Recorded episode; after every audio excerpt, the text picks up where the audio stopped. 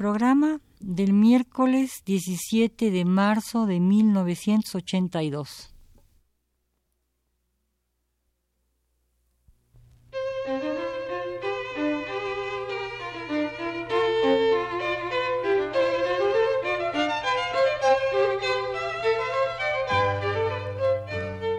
Divergencias. Programa a cargo de Margot Glantz.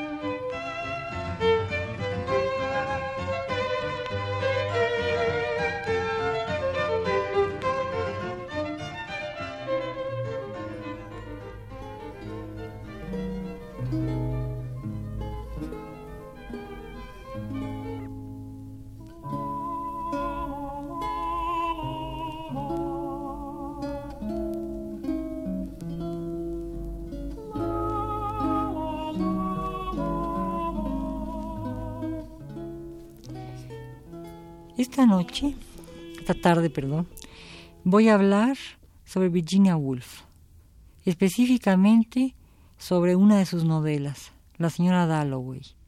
Quizá pudiera llamarse a este programa El hilo cartilaginoso. A menudo, Virginia Woolf olvida, y sus olvidos son ligeros, involuntarios, intrascendentes quizá, juguetones. Una carta lanzada al aire, entre manifestaciones de júbilo, y la carta desaparece con la dirección del amigo. El pintor Roger Fry, por ejemplo. La dirección del que ha producido el júbilo queda en el aire y la carta pierde su destino. Otras veces, Virginia confiesa deberle mucho a un autor desconocido que le ha corregido estilo, puntuación, en fin, vida, pero el agradecimiento ha quedado trunco Cierra el prólogo a su Orlando. Finalmente agradecería, dice, pero he perdido su dirección y su nombre. También Virginia pierde la cabeza. Ante los escombros, cuando un bombardeo ha hecho de Londres una ciudad asediada durante la Segunda Guerra Mundial, preludio infame a esa invasión tan temida y tan esperada, aunque nunca llegó, que era un preludio, una antecámara que ella compara con la antesala del dentista.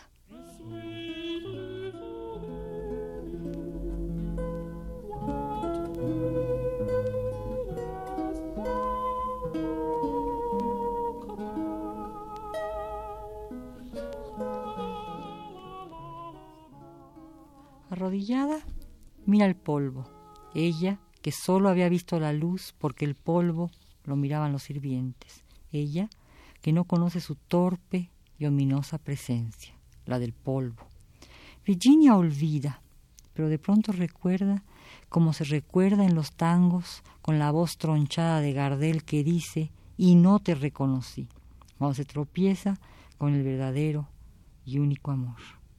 Pues que aunque parezca mentira, Mrs. Dalloway, Clarissa, tiene que ver con el tango cuando en el cuerpo de la novela se registran esos encuentros, esas imágenes furtivas que lo abarcan todo y lo dirimen todo, aunque también lo embrollen todo.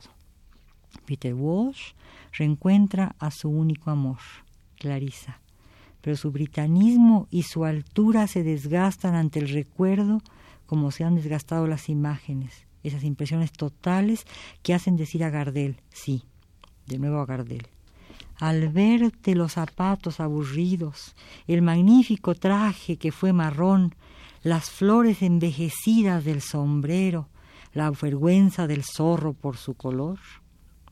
Termina Gardel.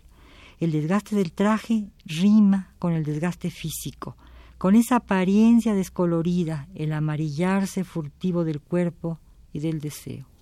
Sí, dice Virginia, dirigiéndose a una amiga. Querida, querida, Qué deprimente es todo esto, la decoloración y la decadencia de los amigos. Y es justamente eso, la decoloración. ¿Cómo no tenerla en cuenta? No encadena y organiza Mrs. Dalloway su mundo a esos fragmentos de luz que se vuelven tan famosos cuando se cita siempre a diestra y siniestra esa frase que quisiera resumir toda la obra de Virginia Woolf?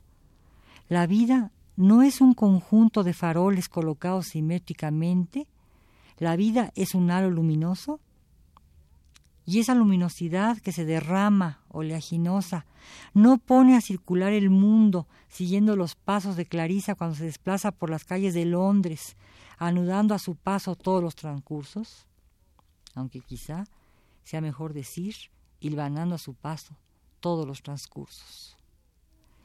La luz persigue a Clarisa y esa luz la lleva a definir una transitoriedad que lo sintetiza todo.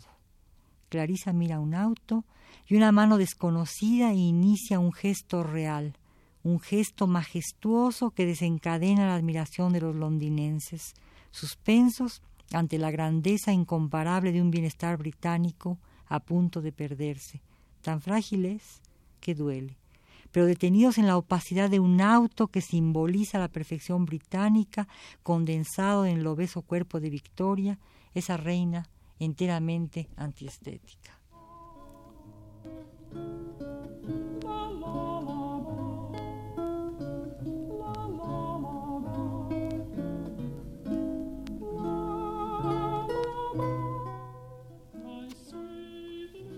Clarisa mira y la luz la persigue, también la locura. Sin tocarla apenas, el coche, la carroza real convertida banalmente en un Rolls Royce cualquiera, anuda los hilos y convierte un parque en asilo de alienados. Séptimos Warren Smith asiste con su esposa Lucrecia al derrumbe de la luz.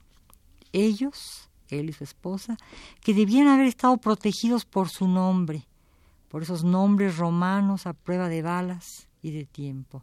Séptimo, Lucrecia, nombres augustos desbarrancados por el apellido cotidiano, pedestre, vulgar, Smith. Clarisa camina y el nombre irradia. Séptimo y Lucrecia están inmóviles contemplando la insanidad.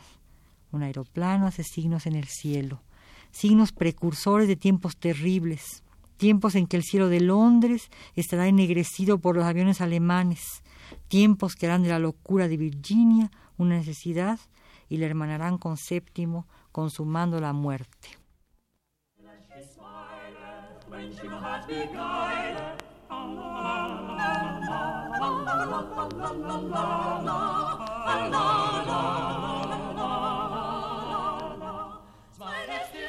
Virginia dice, en una carta, mejor dicho, en su diario.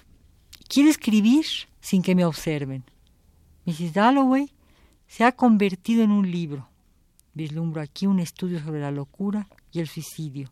El mundo visto al unísono por los cuerdos y por los locos. Algo por ese estilo. Séptimo Smith. ¿Será un buen nombre?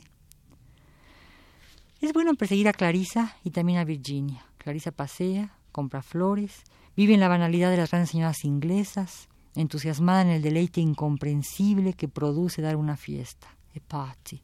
Clarisa, la señora Dalloway, recibe. ¿Y qué recibe Clarisa? ¿A dónde lo recibe? ¿Cómo lo recibe?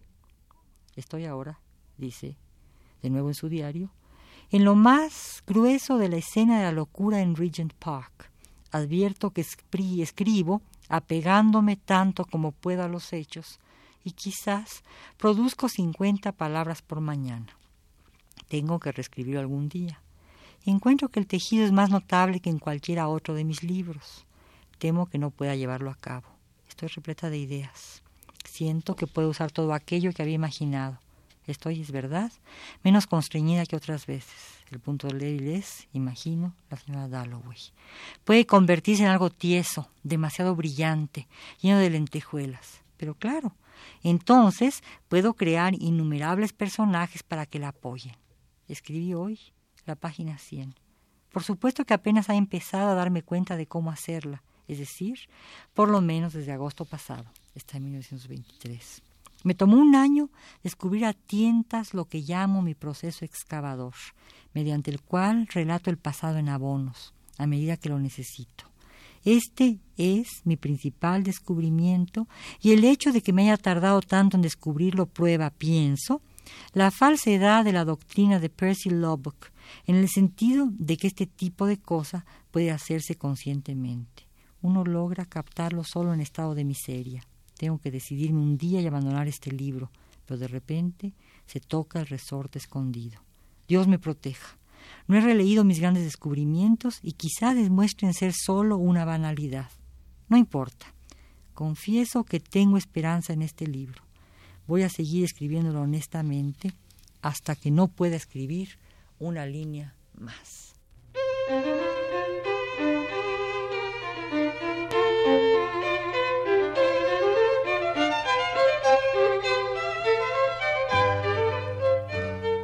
Divergencias. Programa a cargo de Margot Glantz. En los controles técnicos estuvo Abelardo Aguirre y en la producción Rosa Marta Jasso. Muchas gracias.